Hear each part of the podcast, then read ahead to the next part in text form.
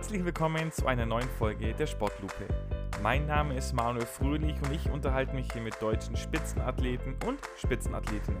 Dabei möchte ich herausfinden, wie sie ticken, wie ihr Alltag aussieht und was gerade ihre Sportart so besonders macht.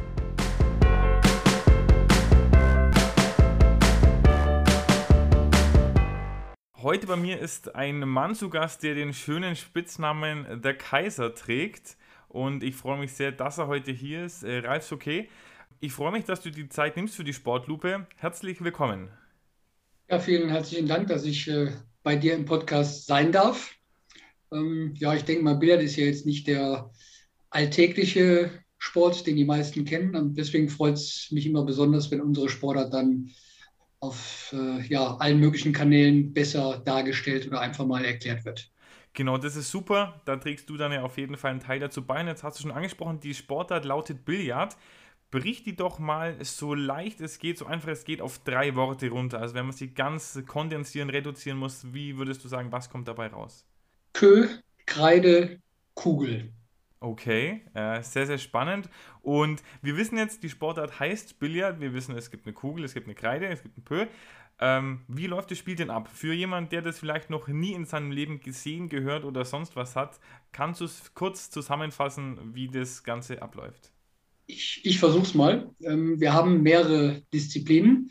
Ähm, ich werde aber jetzt wahrscheinlich mich reduzieren auf die Disziplin Neunball, die zwar vielleicht nicht die meisten Leute kennen, aber die eigentlich am schnellsten erklärt ist und die auch, äh, wenn es denn mal im Fernsehen übertragen wird, ähm, ja, die äh, Spielart oder die Disziplin ist, die dann gespielt wird.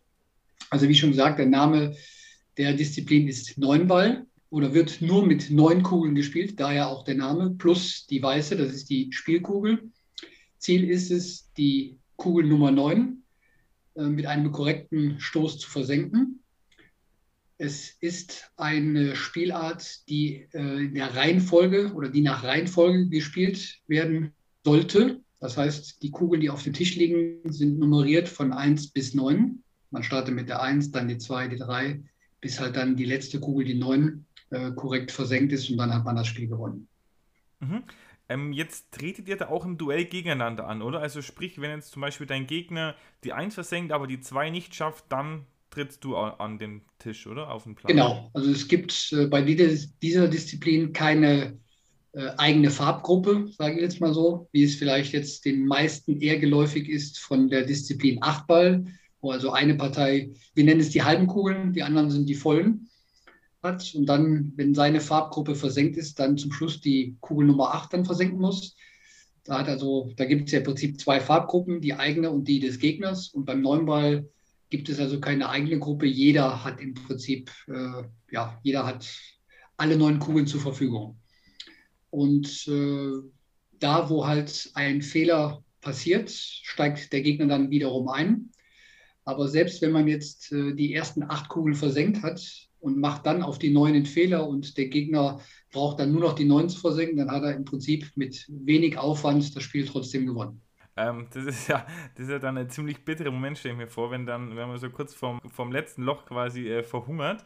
Ähm, wie, du hast jetzt gesagt, ihr müsst die Kugeln versenken. Dann stellen Sie mir zwei Fragen. A, ähm, wie sieht denn der Tisch aus ungefähr? Weißt du da die Maße vielleicht? Wie viele Taschen gibt es, wo man die rein vers versenken kann?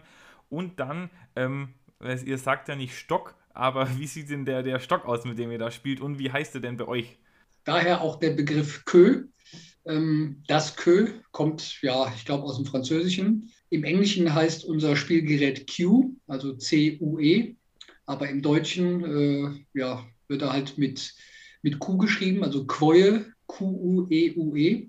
Und ja, kommt ursprünglich aus dem Französischen und äh, das ist also unser Spielgerät.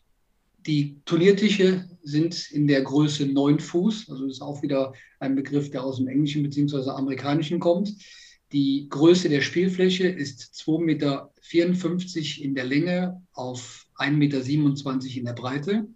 Insgesamt sind sechs Löcher vorhanden, jeweils eins in den vier Ecken und dann noch zwei sogenannte Mittellöcher. Neunball wird dann so aufgebaut, dass diese neun Kugeln in einer Raute aufgebaut werden auf einem bestimmten Punkt des Tisches. Das wird, das wird wahrscheinlich jetzt ein bisschen zu weit gehen, um das jetzt äh, näher zu erläutern. Und die weiße Kugel, die mittlerweile nicht mehr ganz weiß ist im Profibereich, also die hat mittlerweile einige rote Punkte drauf, damit man die Rotation dieser Kugel als Fernsehzuschauer oder auch als Außenbetrachter äh, besser nachvollziehen kann. Deswegen ist die weiße Kugel, der sogenannte Spielball, jetzt nicht wirklich mehr ganz weiß. Also er ist so ein bisschen äh, wie, ein Dalmatiner, nur halt mit roten Punkten. bietet der für euch Spiele, bietet es dann auch einen Vorteil oder seid ihr da so nah dran, dass ihr die Rotation sowieso immer gut erkennen könnt dann? Hm, Im Prinzip ist es für uns gar nicht so wichtig, dass wir die Rotation erkennen. Also am Anfang habe ich diese Spielkugel gehasst, ehrlich gesagt weil man vorher halt immer nur eine weiße Kugel hatte und jetzt waren da halt viele fremde Punkte drauf, die auch schon mal ähm, das Visuelle leicht gestört haben. Aber nachdem wir jetzt schon viele, viele Jahre damit spielen, ist es im Prinzip also kein Problem mehr. Nein, es ist wirklich daher entstanden, dass also der Zuseher an den Fernsehbildschirmen oder auch mittlerweile wird ja viel gestreamt im Internet erkennen kann, welche Rotation dann letztendlich die Spielkugel hat. Dann äh, das Ziel des Spiels. Spielt ihr da eine Runde, also einmal bis die, der neunte, die neunte Kugel, der neunte Ball versenkt ist, oder gibt es dann wie beim Tennis vielleicht ein Best of Five? Wie, wie sieht es da aus? Ja, wir haben verschiedene Ausspielziele. Also es ist natürlich je nach Spielstärke und Klasse unterschiedlich. Auf internationaler Ebene geht es in der Regel los bei neun Gewinnspielen. Also das wäre dann Best of 17. Kann aber auch dann noch erhöht werden, wenn zum Beispiel, äh, wenn es jetzt um die WM geht. Dort ist das Finale dann auf 13 Gewinnspiele, sprich Best of 25.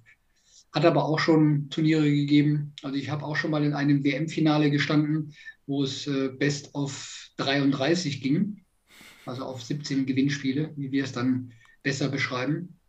Und also das ist wirklich dann ganz unterschiedlich. Okay, jetzt sagst du, längstes, was du gespielt hast, war quasi 17 Gewinnspiele. Gib uns doch mal einen Anhaltspunkt, wie lange dauert das in der Regel? Kann man da sagen, das dauert dann zwei Stunden, drei Stunden, wie auch immer? Ja, wenn man jetzt von einem Schnitt von fünf bis sechs Minuten pro Spiel ausgeht, kann auch mal ein Spiel dabei sein, wo es länger dauert, weil einfach äh, sehr viel defensiv gespielt wird. Ähm, ja, gehen Partien schon mal zwei, zweieinhalb Stunden. Ich habe also auch schon ein Match gespielt, was über fünfeinhalb Stunden ging, weil es einfach so zerfahren und so äh, ja, ähm, defensiv geführt wurde, dass es einfach sehr, sehr lange gedauert hat. Und wenn man dann noch einige Fehler macht, dann dauert es noch länger. Und ja, also ich sage mal im Schnitt anderthalb bis zwei Stunden, kann man sagen, ist so eine typische Matchdauer bei uns. Okay, du hast vorhin schon die WM angesprochen, jetzt gerade auch andere Turniere. Wie ist es bei euch? Was sind denn die wichtigsten Wettbewerbe? Gibt es da auch eine Hierarchie? Gibt es da so Turnierserien wie Tennis ist da mal ein gutes Beispiel mit den Grand Slams? Ähm, wie, wie ist es da bei euch? Wir haben auch äh, sogenannte Weltranglistenturniere. Es gibt momentan keine richtige Welttour, die hat es mal vor Jahren gegeben. Mittlerweile gibt es äh, mehrere verschiedene Veranstalter, die äh, ihre Touren, sage ich jetzt mal, spielen.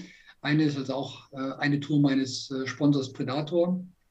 Die nennt sich dann äh, ja, US Pro Series, die halt hauptsächlich, wie der Name schon hergibt, in den USA stattfindet. Dort äh, werden dann sechs Turniere in verschiedenen äh, Städten gespielt. Äh, die Firma Matchroom, die also auch Ausrichter der Weltmeisterschaft und eigentlich der größten Turnierserien ist, ähm, inklusive World Cup of Pool, World Pool Masters, Mosconi Cup, WM, die sind, äh, sage ich mal, marktführend und äh, ja, wird halt auch weltweit gespielt, wobei ähm, der Großteil doch äh, in Großbritannien, sprich in England, gespielt wird, äh, mit Ausnahme der US Open, wie der Name schon sagt. Die werden in den USA auch ausgetragen. Und der Mosconi Cup, das ist der, der Riders Cup im Billard, also zwischen Amerika und äh, Europa. Der findet also im Wechsel statt. Einmal in Europa, dieses Jahr ist es in London, im Alexandra Palace, also da, wo auch die Darts-WM gespielt wird. Und im nächsten oder im darauffolgenden Jahr dann in Amerika, meistens in Las Vegas. Mhm. Und äh, was würdest du sagen, was hat für dich den höchsten Stellenwert? Dann tatsächlich die Weltmeisterschaft oder de, dieser Ryder Cup für, für, für Billard? Wie, wie, wie würdest du es einschätzen? Ich sag mal so, vom Spektakulären her oder einfach vom, vom Gesamtfeeling ist schon dieser Mosconi Cup das A und O. Also wenn sich die fünf besten Spieler Europas mit den fünf besten Spielern Amerikas äh, messen einmal im Jahr, Dort sind dann auch zweieinhalb, dreitausend Zuschauer live vor Ort in der Halle. Und es ist einfach, ja, gigantisch, was da passiert. Wenn ich es aufs Einzel runterbreche, dann sind im Prinzip schon die Weltmeisterschaften äh, das wichtigste Event. Aber es gibt, wie gesagt, auch die US Open und noch andere große Turniere, die, die genauso bedeutend und wichtig sind. Wie, wie kann ich mir bei euch die, die Stimmung vorstellen? Ähm, ist es dann eher ruhig, damit ihr euch konzentrieren könnt, weil das ist ja dann auch eine extreme Präzisionssportart oder ist es da, du sagst äh, Alexandra Palace mit der Darts-WM schon angesprochen, ist es dann da ähnlich so äh, fast schon Volksfeststimmung angesagt? Also ist es sehr unterschiedlich. Bei den, ich sage jetzt mal, bei 99 von 100 Turnieren ist es eher leise weil wir nicht in der Regel nur auf einem Tisch spielen, sondern weil bei den meisten Turnieren halt mindestens acht oder auch 16 Tische oder teilweise sogar 24 Tische stehen. Und wenn da die Zuschauer an jedem Tisch äh, Palaver machen würden, dann wäre es schon störend für die anderen Tische. Deswegen in der Regel eher leise. Dazu oder dagegen jetzt halt den Mosconi Cup, der wird tatsächlich nur auf einem Tisch in der Arena gespielt und da geht es dann auch tatsächlich so zu wie bei der Darts WM. Also da, da brennt der Bär und da ist dann wirklich auch Stimmung und die ist auch gewünscht. Und das ist auch einfach geil, so, wenn man jetzt das Konträre mal sieht. Jetzt wollte ich dich gerade fragen, beflügelt dich das eher oder bist du ein Typ, der sagt, ah, das stört mich fast in der Konzentration ein bisschen? Nee, also es ist ja so, dass man natürlich vor dem jeweiligen Stoß äh, schon Ruhe im Raum hat und wenn der Stoß dann ausgeführt ist und man hat was Gutes gemacht, dann, dann darf es auch laut werden. Dann ist es auch okay, dann ist es auch nicht störend. Klar gibt es natürlich bei 3000 Leuten immer mal wieder ein paar Leute, die querschießen, die dann auch vor dem Stoß dann schon mal dazwischen schreien. Und das ist dann eher äh, nicht so gut und kann natürlich auch die Konzentration stören. Zumal wir dann auch bei den meisten großen Events auch mit einer sogenannten Shot Clock spielen. Das heißt, man hat nur eine gewisse Zeit, äh, um dann den Stoß auszuführen. Die liegt dann bei diesen Turnieren bei 30 Sekunden. Und das ist schon sehr knapp bemessen. Man muss ja noch um den Tisch rumgehen auch, man muss sich in Position bringen, man muss sich vernünftig hinstellen und dann sind schon mal schnell 10, 12 Sekunden da schon vergangen. Und dann hat man noch gefühlt ja, knapp 18 Sekunden, um dann letztendlich den Stoß auszuführen. Man muss ja auch äh, sich noch einen Plan erarbeiten und sagen, okay, ich will jetzt die Kugel da reinspielen, muss aber die Position für die nächste Kugel wiederum auch ja bekommen. Und das ist jetzt nicht immer so alles in zwei, drei Sekunden entschieden. Also da ist dann wirklich jede Sekunde auch äh, sehr, sehr wichtig. Und da ist natürlich ein Zwischenruf dann schon eher hinderlich, ja. Das kann ich mir vorstellen. Und wenn du das so erzählst, es klingt ja fast ein bisschen nach Schach, wo ich dann schon mehrere Züge im Voraus äh, denke quasi. Ähm, Gibt es dann Anhaltspunkt, dass du sagst, du denkst immer drei, vier äh, Züge im Voraus oder nur du platzierst die Kugel, um den nächsten zu machen und immer dann wieder den nächsten zu denken. Wie, wie strategisch gehst du daran? Ähm, es ist natürlich ein bisschen abhängig davon, wie die ganze Lage des, des kompletten Bildes ist. Also es gibt Situationen, da, ja, da sieht man eigentlich schon alles, da sieht man schon alle acht oder alle neun Stöße vor sich, äh, weil man auch eine gewisse Toleranz hat, um die Weiße zu positionieren. Also die muss jetzt nicht immer pinpoint genau äh, auf eine Stelle kommen, wo man sie gerne hätte, ist natürlich äh, sinnvoll und wäre auch die richtige Herangehensweise. Aber im Prinzip reichten drei Stöße voraus. Also man spielt okay. Kugel rein, spielt Position auf die nächste, um dann wiederum den, den übernächsten Ball sich wieder einzustellen. Also das sind so die, das wäre die ideale äh, Voraussetzung, um an das Spiel heranzugehen.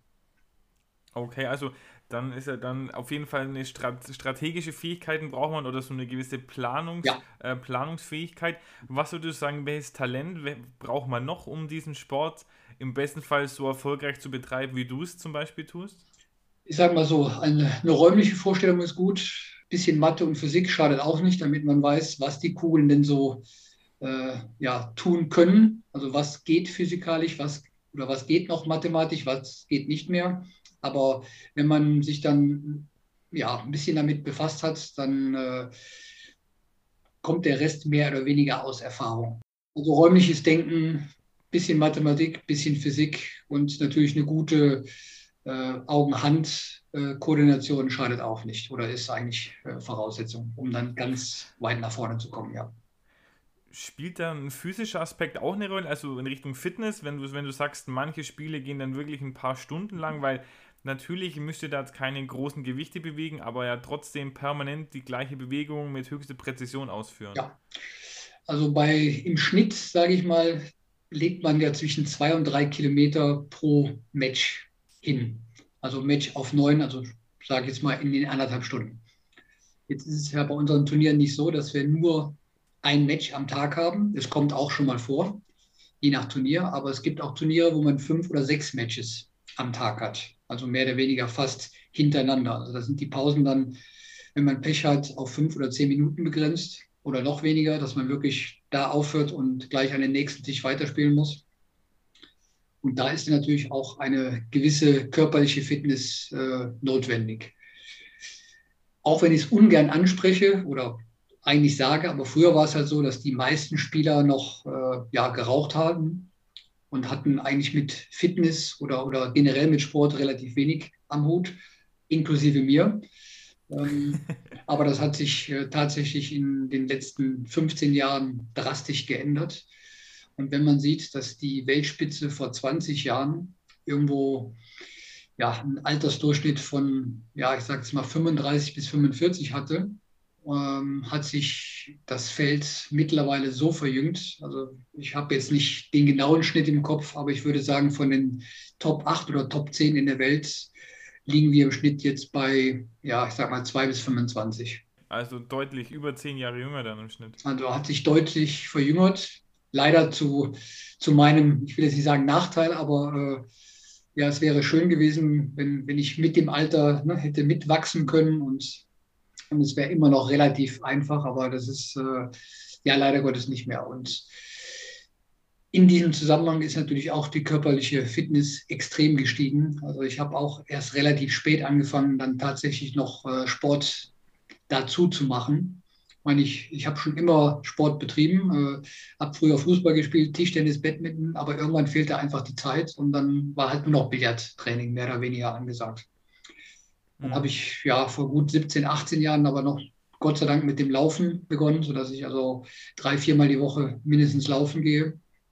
Und das ist also auch bitter notwendig, weil man sonst einfach gar nicht die, die Kraft hätte, sich eine so lange Zeit äh, konzentrieren zu können.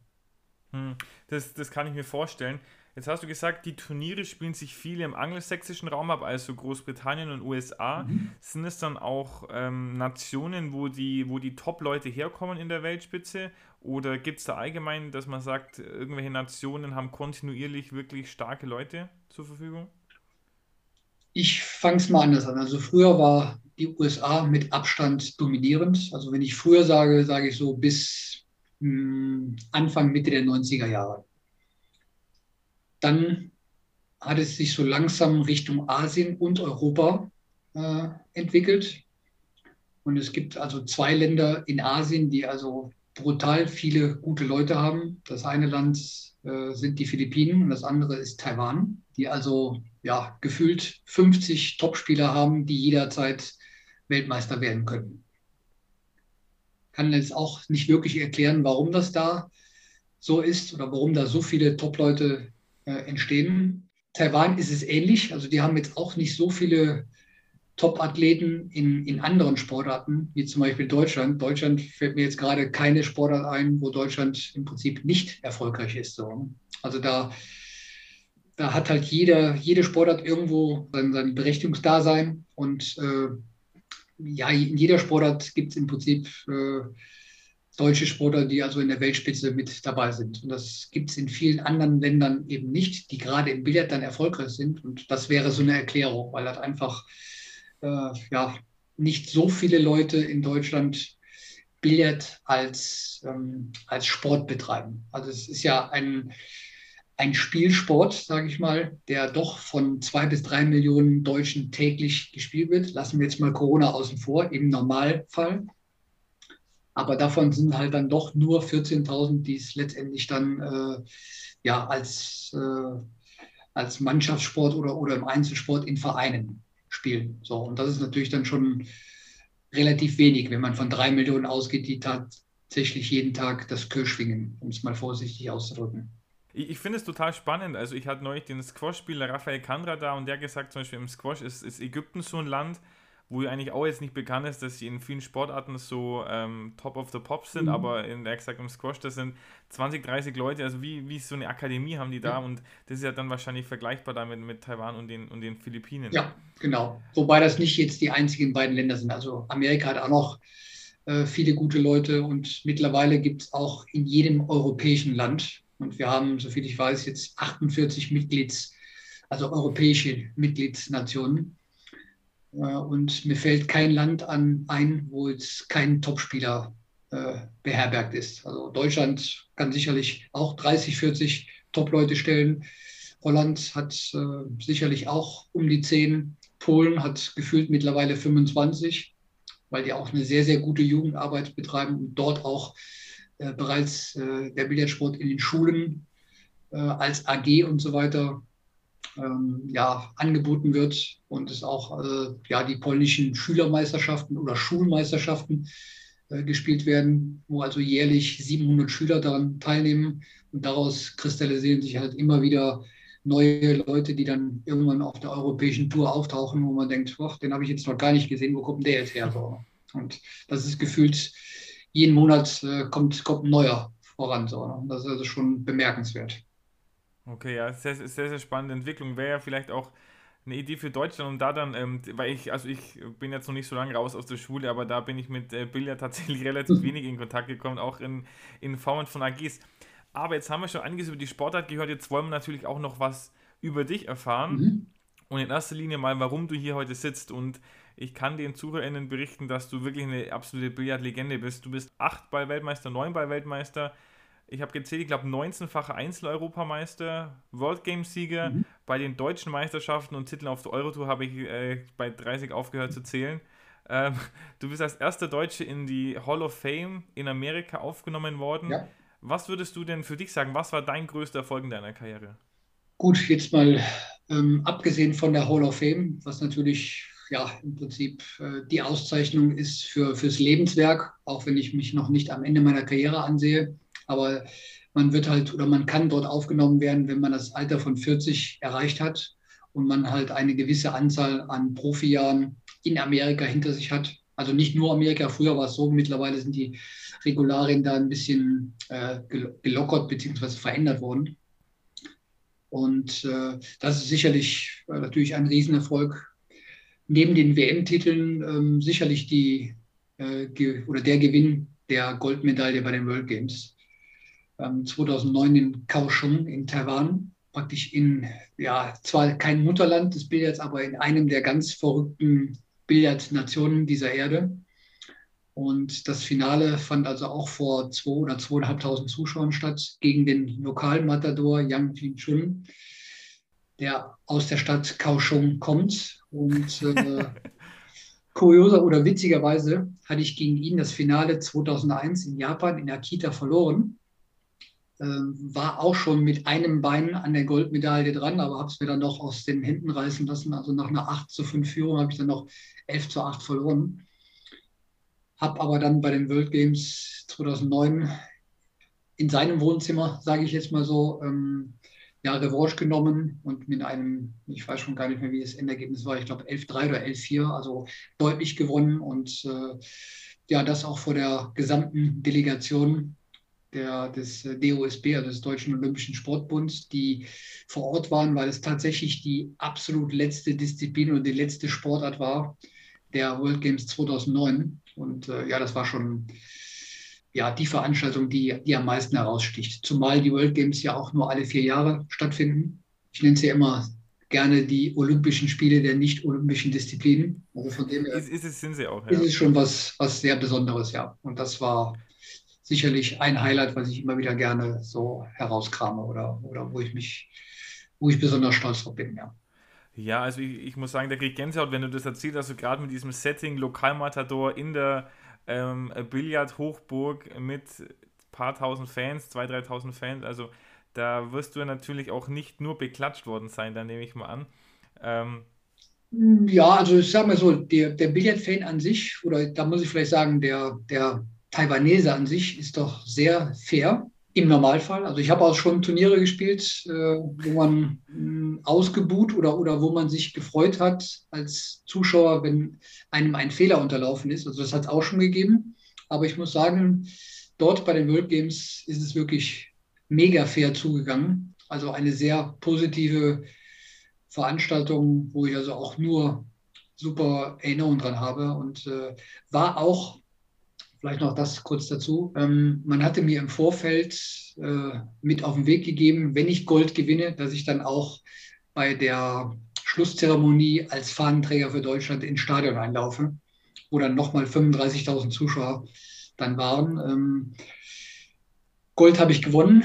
Leider habe ich es aber zeitlich nicht mehr geschafft, weil danach noch Dopingkontrolle war und man die äh, Spiel oder der Spielort war ein bisschen außerhalb von, von den anderen Spielorten. Wir mussten dann noch einen Bus zurück, dann muss man praktisch noch äh, Verpflegung äh, aufnehmen und so weiter. Und bis dann mal alles getan war und bis die letzten Interviews gegeben waren, ähm, ja, ging die Schlusszeremonie schon los die deutsche Mannschaft war schon in den Katakomben und war schon gerade beim, beim Reinlaufen ins Stadion. Dann bin ich noch gerade dazugestoßen mit der Goldmedaille um den Hals, äh, ja, verschwitzt im, im Lauftempo dann so. Also es war schon äh, ja, witzig irgendwo. Auch schade, dass ich dann halt die Fahne nicht tragen durfte, weil klar, irgendjemand musste natürlich äh, Deutschland ins Stadion reinführen. Und da ich noch nicht da war, äh, äh, hat es dann halt jemand anders übernehmen müssen. Das war so ein bisschen, ja, so ein Wehmutstropfen auf, auf die ganze Geschichte. Aber vom Prinzip her,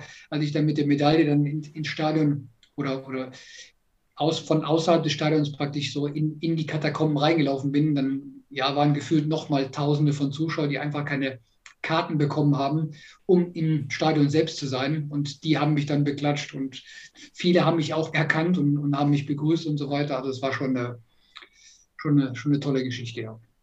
Ja, also ich, ich wollte gerade sagen, den Wermutstropfen mit der Goldmedaille um den Hals erträgt man den dann, glaube ich, äh, noch, ja, noch ganz fast ab. Sehr gerne, ja. Also wenn ich hätte wählen können, Fahne tragen oder Goldmedaille, dann ist, glaube ich, die Antwort klar, ja. das, das denke ich mir. Sehr gut. Um dich jetzt kennenzulernen, spielen wir jetzt ein kleines Wortassoziationsspiel. Mhm. Sprich, ich sage dir ein Wort und äh, du sagst mir, was dazu einfällt. Das ist nämlich das sogenannte Sportlupen-Schnellfeuer. Bist du bereit? Ich versuch's mal, ja. Mit Sicherheit wirst du das schaffen. Dein Traumurlaub? Auf jeden Fall mehr. Mehr, okay, alles klar. Dein, jetzt, jetzt bin ich gespannt. Dein bestes selbstgekochtes Gericht? Ähm, Spaghetti Bolognese. Okay. Ah, also dann so, so ganz aufwendig mit äh, Bolognese drei, vier Stunden ziehen lassen oder, oder dann doch. Komplett mit, ah, mit Soße selbst machen und mit allem drum und dran, ja. Oh, das, das, klingt, das klingt sehr lecker. Deine Lieblingsstadt? Ähm, Las Vegas. Oh, Las Vegas, okay. Äh, dann auch richtig mit äh, Caesars Palace und ins Casino gehen, oder? Ja gut, da ich schon mindestens 50 Mal da war, äh, bin ich jetzt nicht mehr verspielt. Das war ich am Anfang. Also da habe ich, ich äh, oder habe ich mir zu jeder Reise einen gewissen Betrag praktisch zum Verspielen mitgenommen. Habe es auch jedes Mal geschafft, die Summe zu verspielen. Also habe ich einmal gewonnen.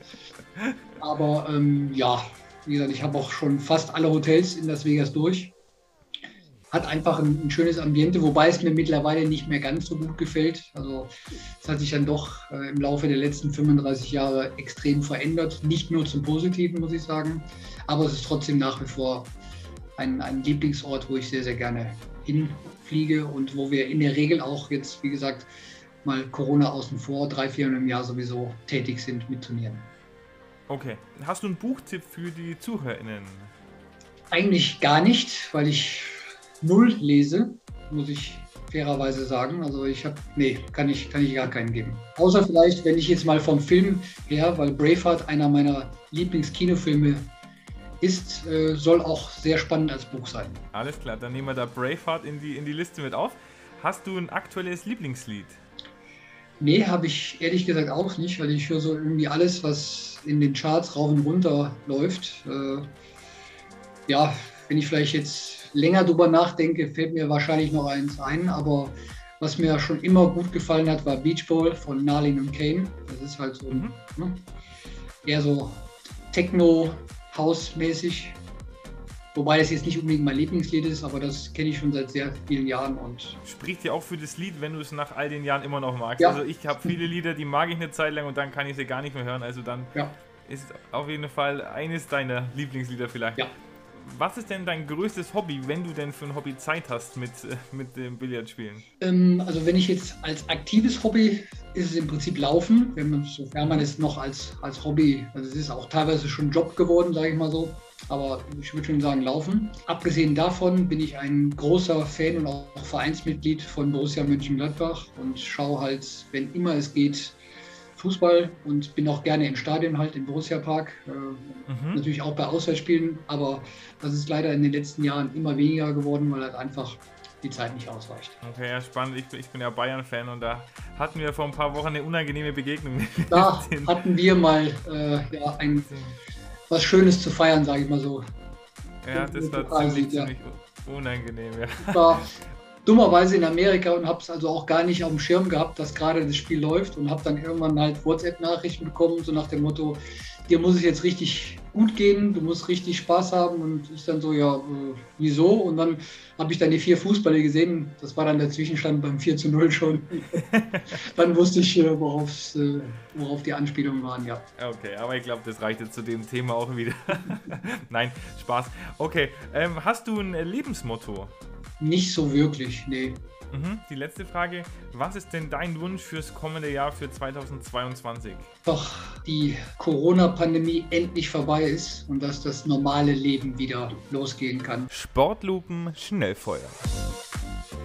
Ja, wie gesagt, wir sind jetzt seit fast zwei Jahren so eingeschränkt und äh, im, im, Prinzip wünsche ich mir, dass sich halt alle Leute impfen lassen. Das ist ja leider Gottes, gibt es ja immer noch zu viele Leute, die Bedenken haben oder die das Virus generell, würde ich sagen, verharmlosen, also glauben, dass es gar nicht existiert und das kann ich nicht wirklich nachvollziehen.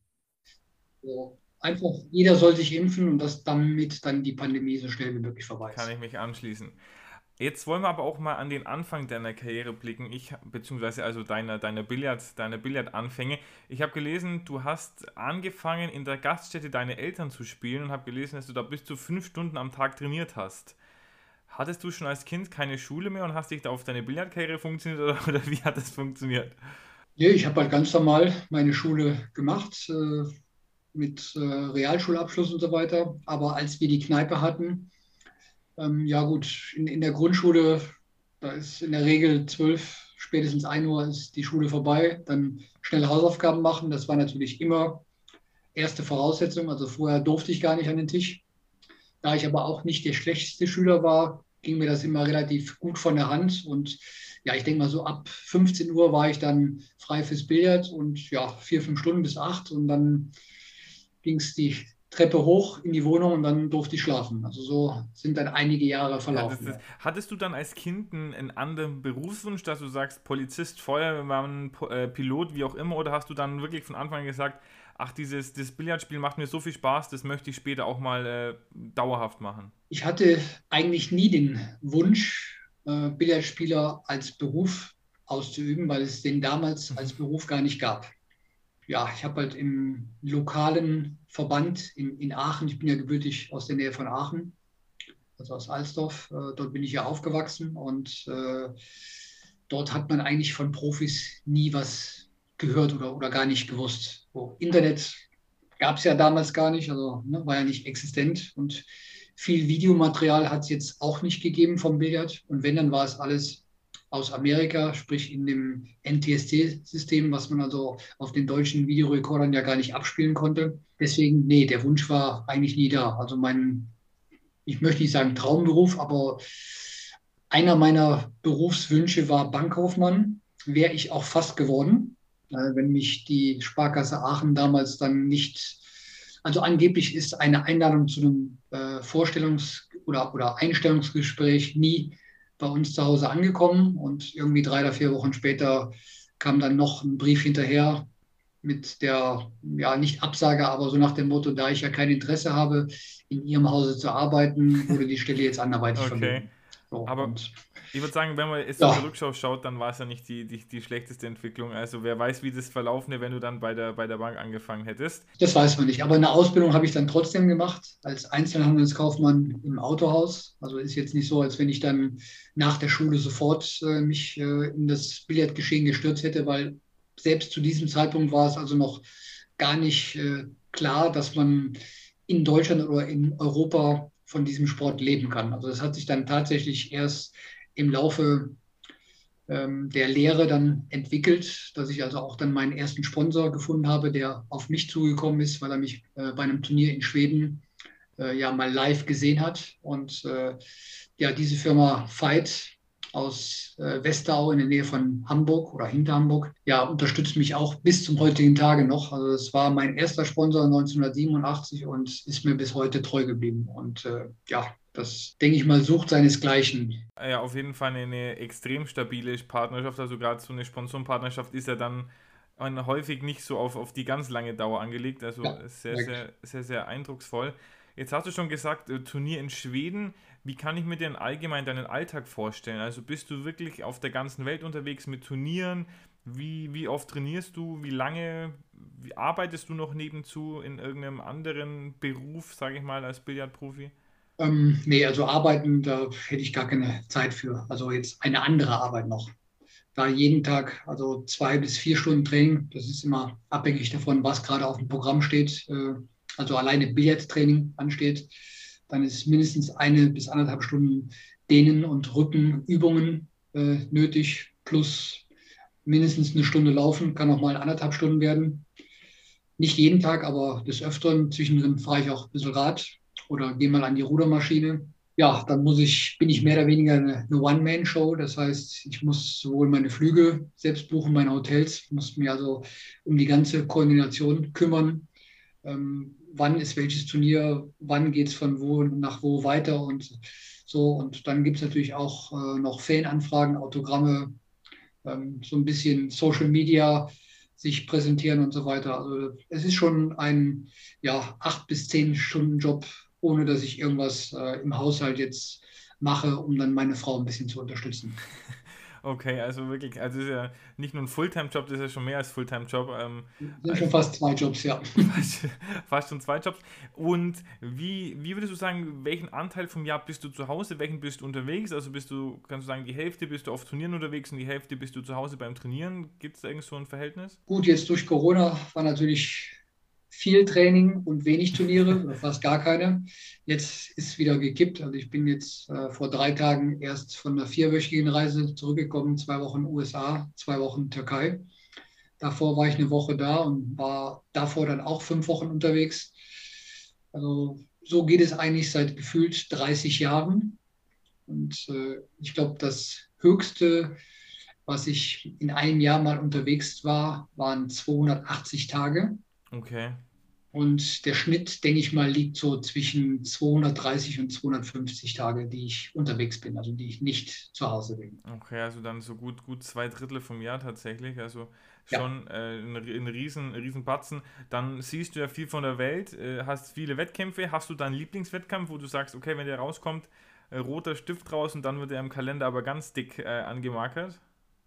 Nee, also einen Lieblingswettkampf habe ich nicht. Klar, der Mosconi Cup, äh, aber für den muss man sich qualifizieren. Da war ich jetzt leider Gottes 2017 das letzte Mal dabei. 18 bin ich ganz knapp gescheitert an der Qualifikation. Da habe ich also das letzte Turnier versemmelt und bin dann vom Qualifikationsplatz noch genau einen rausgerutscht. Ähm, und ja, seitdem gut 19 habe hab ich dann kein gutes Jahr gehabt, muss ich sagen. Da war ich dann weit davon entfernt, mich dafür zu qualifizieren. 2020 ging dann gut los, war auch wieder in der guten Form.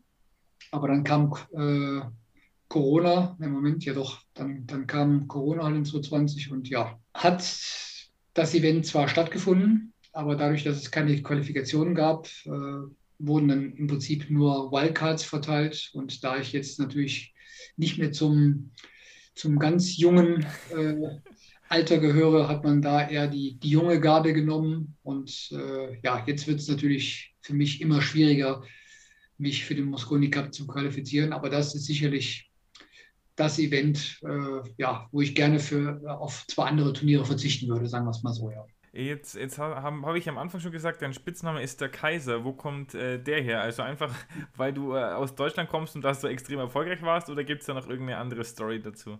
Also die genaue Erklärung weiß ich oder kenne ich gar nicht. Also mir wurde der Name vergeben, wiederum von der Firma Matchroom, von dem damaligen MC, also Master of the Ceremonies, John McDonald, der, ja, ich glaube mittlerweile nur noch Dart und Boxen hauptsächlich macht. Der war also früher auch unser MC beim, beim Billard und der, ich glaube, in äh, Kombination mit einem anderen Mitarbeiter vom Matchroom haben wir diesen Namen verliehen. Ob es jetzt war, weil ich einfach äh, über ja, eine gute Dekade äh, speziell in Europa dominiert habe und mir halt im Prinzip alles gewonnen habe, was es zu gewinnen gab und damit halt ja mehr oder weniger führend war. Ob das der Grund war oder ob es tatsächlich in Anlehnung an den anderen Kaiser, Kaiser Franz Beckenbauer äh, war, ich, ich, weiß es nicht. Also, Die Lichtgestalt des Billards quasi. Ja, wie auch immer halt. Also ich denke, eine Mischung aus beiden wahrscheinlich, dass man da äh, ja, den, den Spitznamen gewählt hat. Also in Amerika hat es auch noch einen anderen Spitznamen für mich gegeben, The Surgeon, also der Chirurg, weil das so eher meiner Spielweise nahe kommt, weil ich jetzt nicht so der ganz wilde Spieler bin, der also äh, äh, große Positionsspiele auf dem Billardtisch macht, sondern ich bin eher so der tatsächlich der Chirurg, der sich wirklich äh, in, in kleinster Feinarbeit da durch, diese durch dieses Billardrack äh, durchmacht, um dann zum Ziel zu kommen. So. Okay, welchen, welchen Spitznamen magst du lieber? Ähm, Surgeon oder, oder der Kaiser? Ich mag sie eigentlich beide, wobei, ja, eigentlich geläufig ist nur noch der Kaiser. Also der Surgeon ist so über die Jahre so ein bisschen wieder abgeflacht, sage ich mal. Weil, ja, also mittlerweile nennen mich auch die Amerikaner Kaiser, weil, ja, ist halt so seit, keine Ahnung, 25 Jahren und warum soll ich mich dagegen wehren oder warum soll ich da mir einen anderen Spitznamen aussuchen. Also ich, ich kann mit beiden gut leben. Ja, ich glaube, es gibt auch Schlimmeres, als äh, entweder Surgeon oder Kaiser genannt zu werden. Also ja. deswegen äh, glaube ich, kannst du da gut damit leben.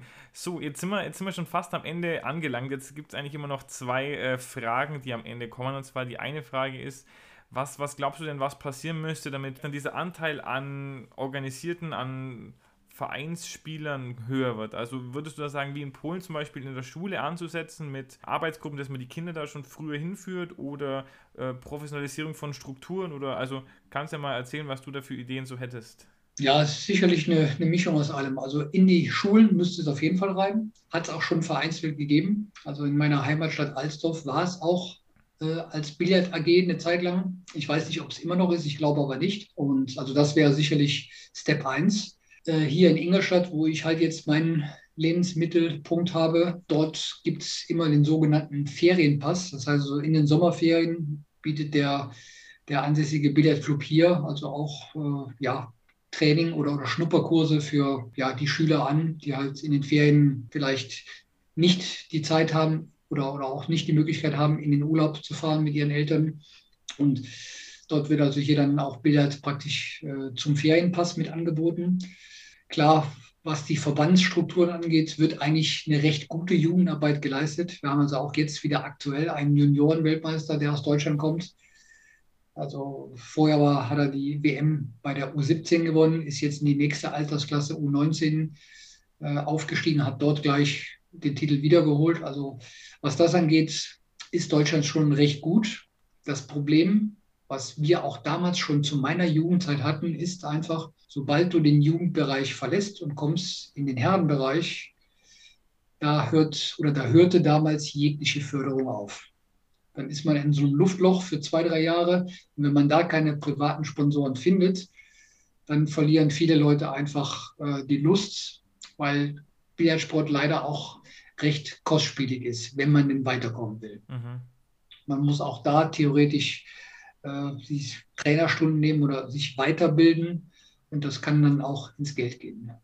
Nächste Problematik, jetzt wenn wir wieder ums oder aus Weiterbilden kommen. Früher hat es gar keine Trainer bei uns im Billard gegeben. Also man musste sich mehr oder weniger alles selbst beibringen oder hat vielleicht mal das Glück gehabt, dass man eine Videokassette aus Amerika bekommen hat, wo man dann das eine oder andere äh, noch erklärt bekommen hat oder, oder einfach mal eine andere Sichtweise darauf bekommen konnte was natürlich jetzt heutzutage mit YouTube und mit den ganzen äh, anderen Kanälen, die auch bei Facebook gestreamt werden. Also man kann sich heutzutage alle Spiele anschauen, die irgendwo gestreamt oder irgendwo aufgenommen wurden und kann natürlich auch aus diesen Spielen äh, sehr viel lernen. Und deswegen was ich mir halt früher in wirklich schwerster Kleinstarbeit über 10, 12 Jahre äh, antrainiert habe oder auch gelernt habe, geht heute mit etwas Talent in zwei Jahren.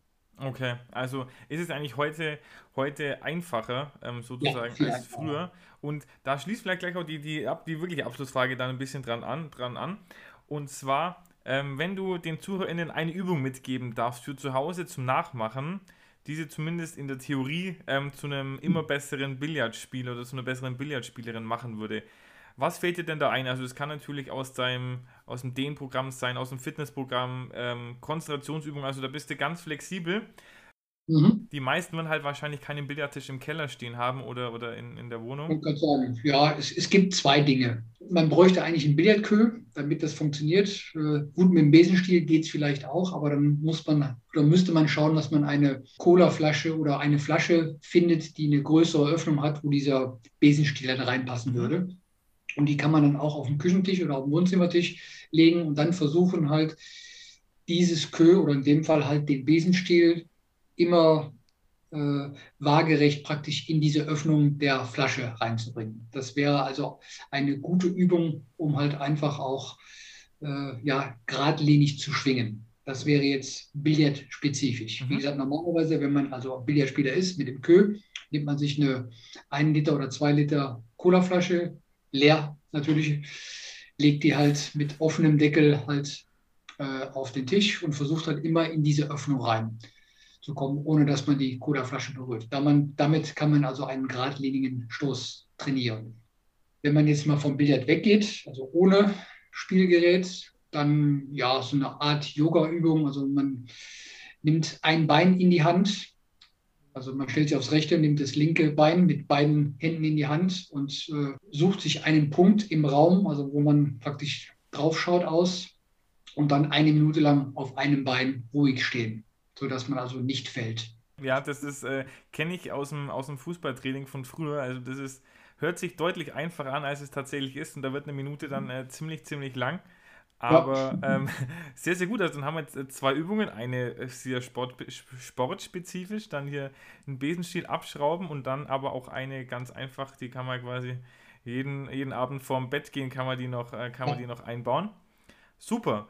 Dann sind wir am Ende angelangt. Hast du denn noch irgendwas, was du hier auf den letzten Metern ähm, der, der Folge noch loswerden möchtest? Eigentlich nicht, nur danke, dass ich dabei sein durfte. Danke auch an meine Sponsoren, die jetzt hier im Hintergrund bei mir zu sehen sind, die mich seit vielen, vielen Jahren unterstützen, weil ohne die wäre es nicht möglich, diesen Sport tatsächlich professionell zu betreiben, weil leider sind die Preisgelder bei uns dann doch immer noch überschaubar im Vergleich zu vielen anderen Sportarten.